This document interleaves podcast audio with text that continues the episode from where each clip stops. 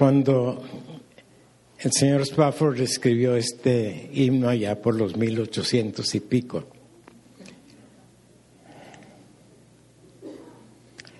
él se había venido a Estados Unidos eh, a preparar el lugar donde él y su familia fueran a vivir. Y tocó el hecho de que en el barco que seguía, que donde venía su esposa y sus hijos, se hundió y todos ellos perdieron su vida.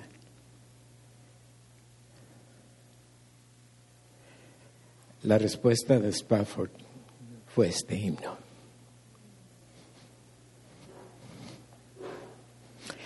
Hoy vamos a ver un tema que dice aptos, libres y redimidos.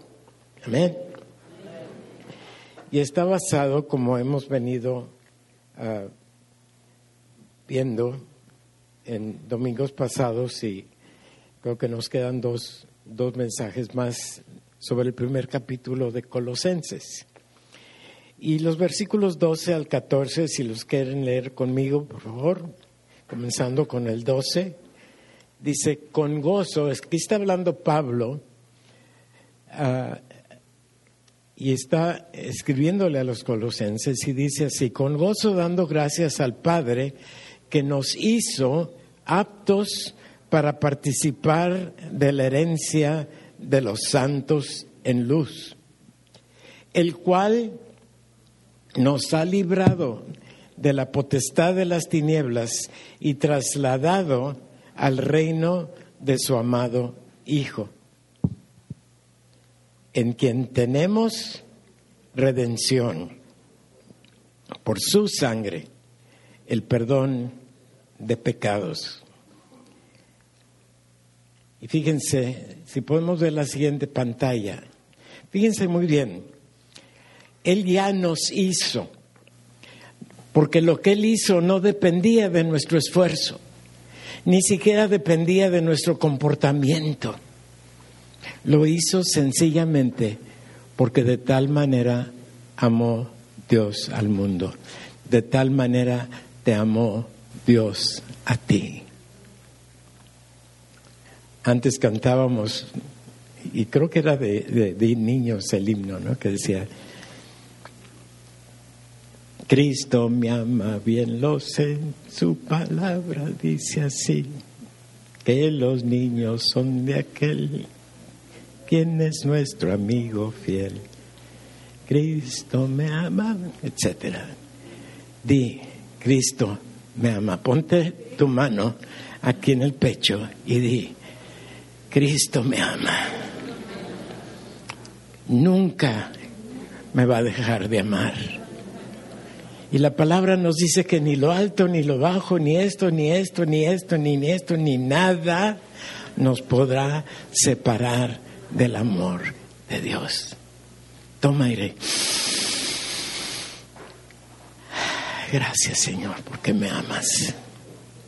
Gracias porque me has hecho, ya me has hecho apto, o sea, capaz, preparado listo.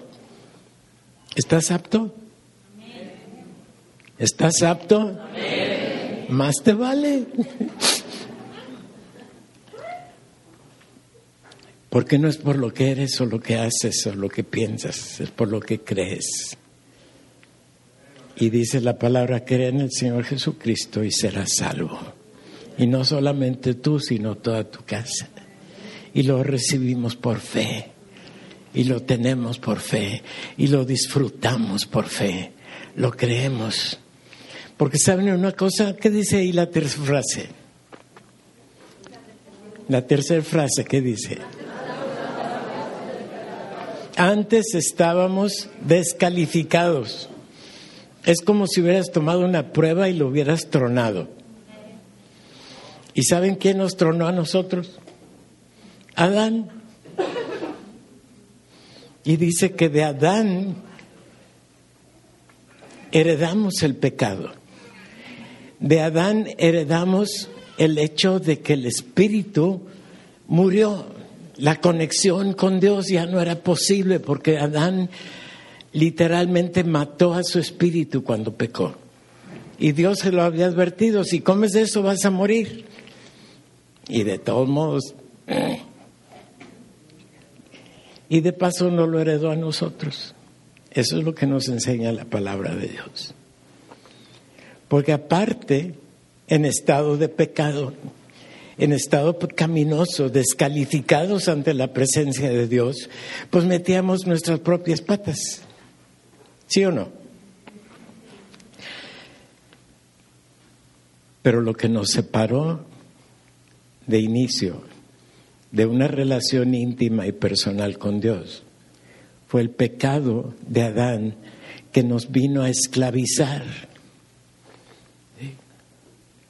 Y una de las cosas que tenemos que dejar claro, el otro día Melanie me hacía una pregunta acerca del libre albedrío. Si saben lo que es el libre albedrío, ¿verdad? La capacidad de escoger. Bueno, eso nunca te lo quitó Dios porque el libre albedrío está en tu mente. La mente no, no, no murió, lo que murió fue el espíritu. Y por eso cuando viene el Espíritu Santo y nos redarguye de pecado, podemos tomar nuestro libre albedrío para decirle sí, Señor. Y entonces nuestra situación de descalificado queda resuelta y queda resuelta para siempre, porque Él nos hizo aptos, ¿sí? Porque tenía que ser Él. No era posible que nosotros como seres humanos hiciéramos algo o decidiéramos algo para regresar a la comunión con Dios. Imposible. Estábamos destituidos de la gracia. Estábamos alejados de Dios, estábamos desprendidos de Dios. Y lo podemos ver en Romanos 3:23, que dice, leanlo conmigo, por cuanto todos pecaron y están destituidos de la gloria de Dios. Era necesario la intervención de Jesucristo para poder resolver el dilema en que toda la humanidad vivía. Y de paso quiero decir que cuando Jesús derramó su sangre, fue suficiente y eficaz para el perdón de los pecados de toda la humanidad. Fue suficiente para resolver lo que Adán había provocado. Y si tienen duda, lean primera de Juan 2.2, ahí te lo explica muy claramente. O sea, no quedó una sola persona sin haber recibido el perdón y la propiciación dada por Jesús en la sangre de Cristo. Y lo único que faltaba es que cada persona, individualmente, cada uno de nosotros, tomara la decisión con nuestro libre albedrío de entregar nuestra vida al Señor porque la propiciación ya estaba hecha, la solución ya estaba dada, solo requería nuestra respuesta. Amén. Y aquí, en lo que leímos en Colosenses, identificamos esos tres aspectos. Hemos sido hechos aptos, y luego sigue que hemos sido hechos libres, nos ha librado, dice, de la esclavitud del pecado. Y luego termina el pasaje diciendo que hemos sido además redimidos. ¿Sí? Qué extraordinaria forma de amarnos. Y esto es solo estas tres cosas, entre muchas otras cosas que hemos bendecidos al venir, sido bendecidos al venir a los pies de Jesús. Ya no tenemos que esforzarnos para ser aptos. Ya no tenemos que ir en peregrinación a Chalma. Ya no tenemos que cumplir con alguna manda. Él ya cumplió todo por ti y por mí. Y por eso estamos aquí. Y por eso cantábamos hace rato que lo amamos en cada instante de nuestra vida porque cada instante de nuestra vida estamos recibiendo el beneficio de su amor.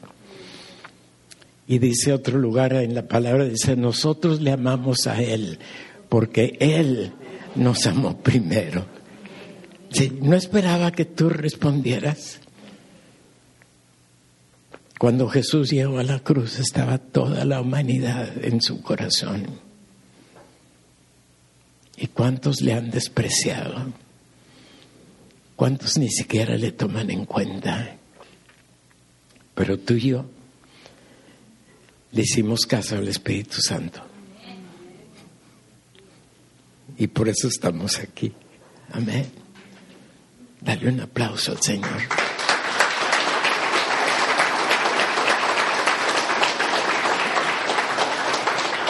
Ahora muchos de nosotros, gracias, muchos de nosotros nos esforzamos por lograr hacer algo, ¿sí? Para ser aptos. Cuando comencé con mis planes de estudiar medicina, inicialmente iba a estudiar medicina en Estados Unidos y fui a hacer los cuatro años de universidad en preparación para entrar a la Facultad de Medicina ahí en Estados Unidos. Durante el primer año que estuve allá, un socio de mi papá le metió un, un izquierdazo y pues de tener muchas cosas, al día siguiente ya no teníamos nada. Entonces mi papá dijo, ¿sabes qué, hijito? La Universidad de Nueva York cuesta mucho, te vas a venir a una, universidad pública acá en California porque pues ni modo. Y como la Facultad de Medicina está en cara en Estados Unidos, olvídate.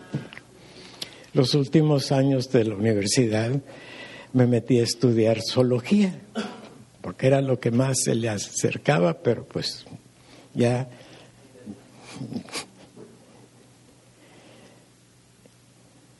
en, eso ah, estaba en el último año de la universidad acá en Los Ángeles y alguien le dijo a mi papá, oigan, ¿quién quite si lo reciban? Y ya me habían dicho que en la UNAM no recibían gente que se hubiera graduado de alguna universidad extranjera. Los mandaban a Guadalajara, creo, no sé a dónde, a los extranjeros. Y yo no quería ir a Guadalajara pero insistió mi papá y metimos los papeles allá como por el mes de abril. Y pasó abril y mayo y junio y julio. Y ni una respuesta de la UNAM. Y eh, habiéndome ya graduado de la universidad con, el, con la licenciatura en zoología, pues conseguí un trabajo en el zoológico de San Diego. Iba a comenzar precisamente en el mes de septiembre y en agosto me llega una carta diciéndome, preséntese el 18 de enero en la Ciudad de México, en la Rectoría, para completar sus trámites de inscripción a la Facultad de Medicina. Pues goodbye San Diego, goodbye Zoológico, en México estaba pagando en aquel entonces 500 pesos al año, ¿sí? Por estar inscrito en la UNAM. Y ahí terminé la facultad, luego me vine a hacer el, internado aquí, luego hice el servicio social allá al sur de Ensenada, más allá de Maniadero, ya ni me acuerdo cómo se llama. Ya había conocido a Rita, ese año nos casamos y yo tenía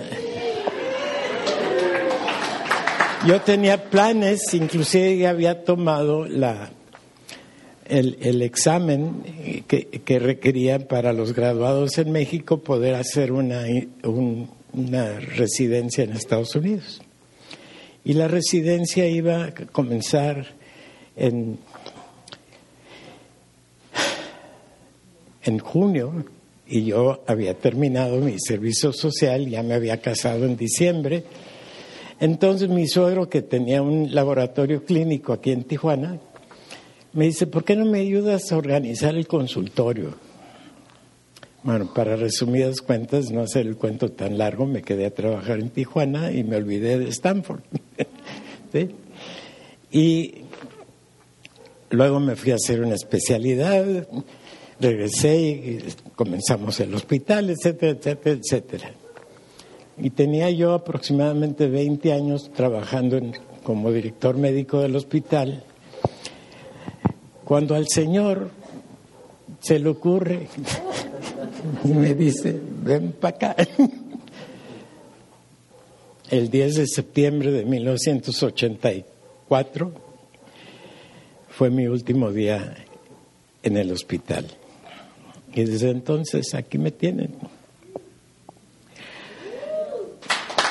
Dos, dos veces le he preguntado al Señor, Señor, ¿qué onda con mi jubilación? Y la última vez me contestó y me dice, ¿quién te dijo que te vas a jubilar? Y yo respondí, está bien, señor, Abel, cállate y ponte a trabajar. ¿A qué voy con todo esto, con todo este relato? De que uno puede meterle muchas ganas para tal cosa, para tal meta y para eso. Pero para los logros o las metas que hagas o que no hagas o logres alcanzar aquí, tienes que meterle muchas ganas y mucho esfuerzo y a veces mucho dinero y vaya. Pero para estar reconciliados con Dios, Él es quien nos hizo aptos. Ni una, ni un dedo tuvimos que mover. Simplemente dijimos, sí, Señor, aquí estoy.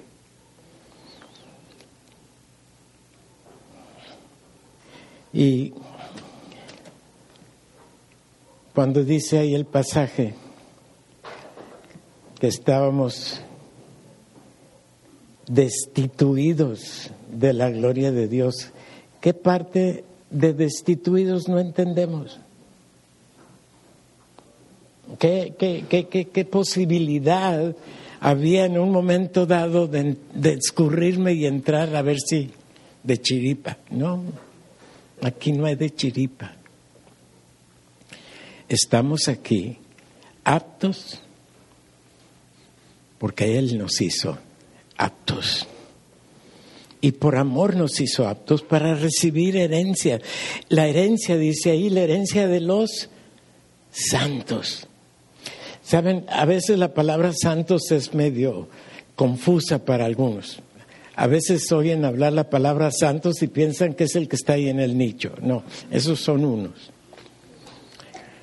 Santos en el sentido bíblico quiere decir separados, apartados, dispuestos para algo. O sea, no solamente nos hizo aptos, sino que nos apartó de aquello que podía habernos hecho más daño de lo que ya tenía hecho. Y ese es el proceso de santificación que dura toda la vida. Dice ahí en 2 Corintios 3:18 que Él nos va transformando de gloria en gloria. A veces piensa la gente, bueno, me está transformando de tropiezo en tropiezo. No, no, no. Todos nos tropezamos de vez en cuando, pero Él nos transforma de gloria en gloria, porque la vida del creyente consagrado a Dios y dispuesto a estar obedeciendo a Dios y en contacto con Dios. ¿Y qué dice el lema de este año? Profundizando nuestra relación con Dios, eso nos lleva, porque lo hace Él, de gloria en gloria. Así es que ya no estamos excluidos, sino ahora estamos incluidos dentro del número de los santos y tenemos acceso al trono celestial. Por más que nos esforzáramos, no había posibilidad alguna de hacerlo sin Él. Pensar hacerlo por nuestro propio esfuerzo es como si te ocurriera ir de viaje en avión y llegaras tarde al aeropuerto. Sorry, ya se fue. ¿Mm? bríncale a ver si lo alcanzas. ¿Sí? No va por ahí. Nos califica, nos, nos hace aptos por medio de lo que Jesús ya hizo en la cruz, por medio del derramamiento de su sangre. Y es precisamente lo que celebramos en la comunión, lo que nos decía Israel y Betty muy atinadamente, hey, lo recordamos. Y de paso puedo decirles, hey, si se les antoja por algún motivo de acción de gracias especial o algún toque que el Espíritu Santo haga en sus vidas, si quieren tomar la comunión en su casa, celébranla en su casa. Aquí no necesitamos gente con alguna ordenación especial para poder consagrar el, jugo y el pan, no. Tú conságralos y puedes presentarte delante del Señor y participar de la comunión, tú y tu familia en tu casa, cuantas veces quieras. Es nuestro privilegio, porque ya está la sangre derramada, ya está el perdón dado. No tenemos que consagrar el vino. Eh, eso es un símbolo que representa lo que Jesús ya hizo en la cruz por ti y por mí.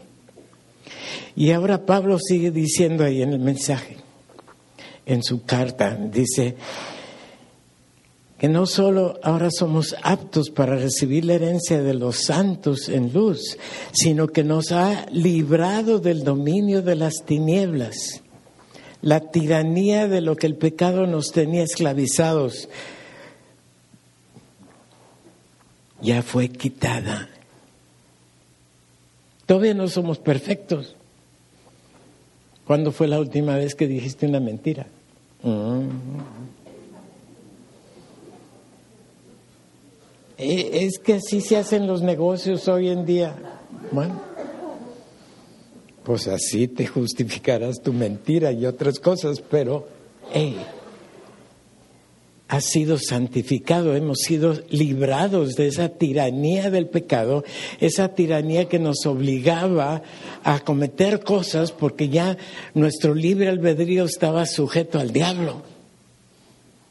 Pero ahora nos ha librado a la libertad gloriosa de los hijos de Dios. Ese eres tú, ese soy yo. Seguimos igual de feos, pero ya somos hijos de Dios. Amén. Fíjense.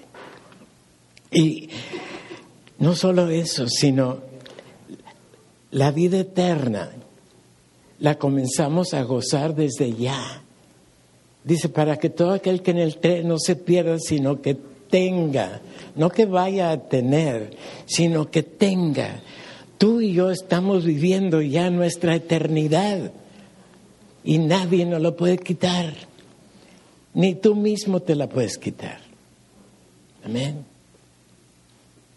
Porque el perdón ya fue dado en la cruz. Amén. ¿Lo crees? Dice que fuimos redimidos. Eh, eh, ¿Qué, ¿Qué, quiere decir eso de redimidos? Antes, bueno, imagínense, ah, yo como estudiante en la Ciudad de México y con un presupuesto relativamente reducido, mi mamá me había dejado algunas de sus alhajas me había dicho, hijito, si tienes una emergencia, ve ahí al monte de piedad. Y en más de una vez, pero no se perdió ni una, porque las tuve que ir a redimir.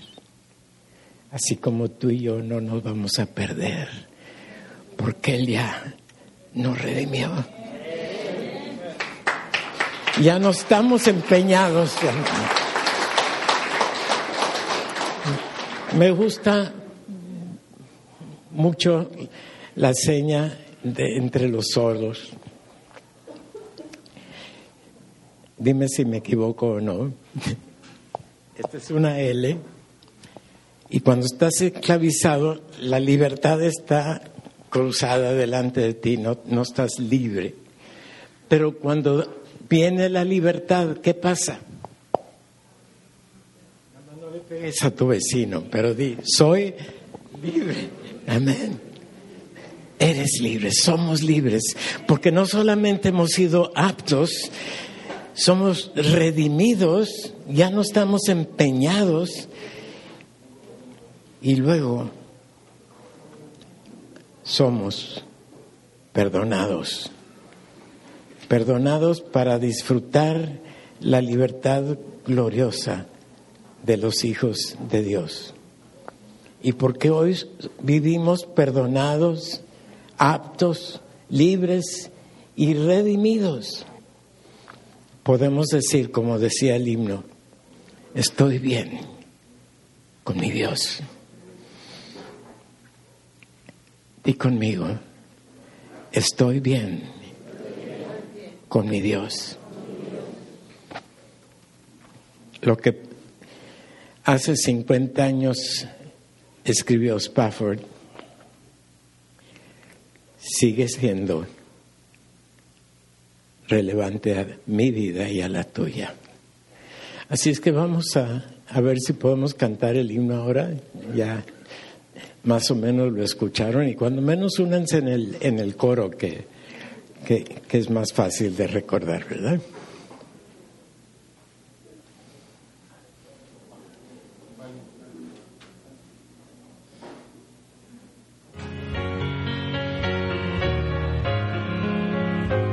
Jesús de paz inundada mi senda y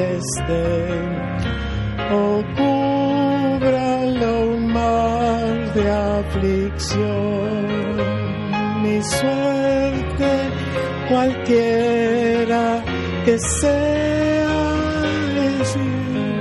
estoy bien, estoy bien con mi Dios, estoy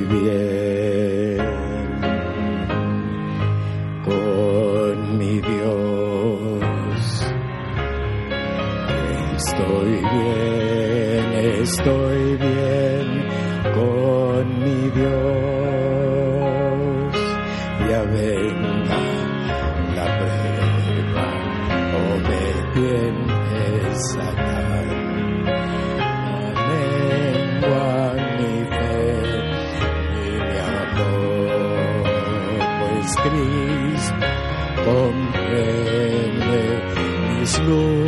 Luchas, mi afán y su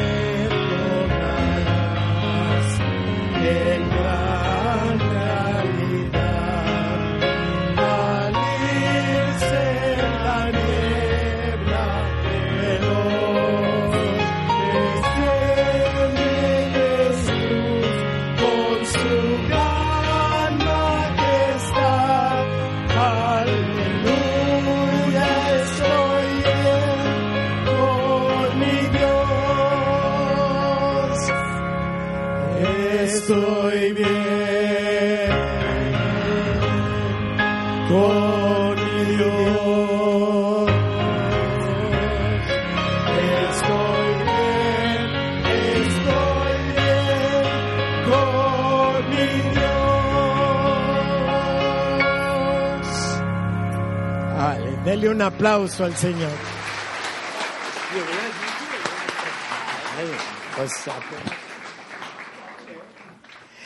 Al otro sí te lo doy a tiempo. ¿eh? Y bueno, dice que... Pero le salió muy bien a todos ustedes. ¿eh? Y les puedo preguntar, ¿está tu vida verdaderamente inundada de paz en cualquier circunstancia que estés viviendo? ¿De dónde viene esa paz? Si viene la prueba o la tentación, ¿estás dispuesto y determinado a permanecer en la fe? Amén. Es tu libre albedrío. Es tu derecho.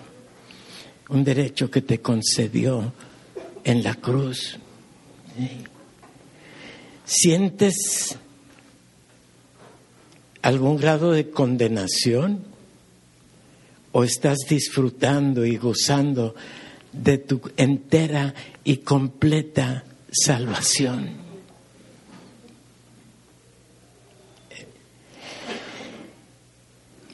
Y yo te puedo preguntar, ¿qué tan firme está tu fundamento?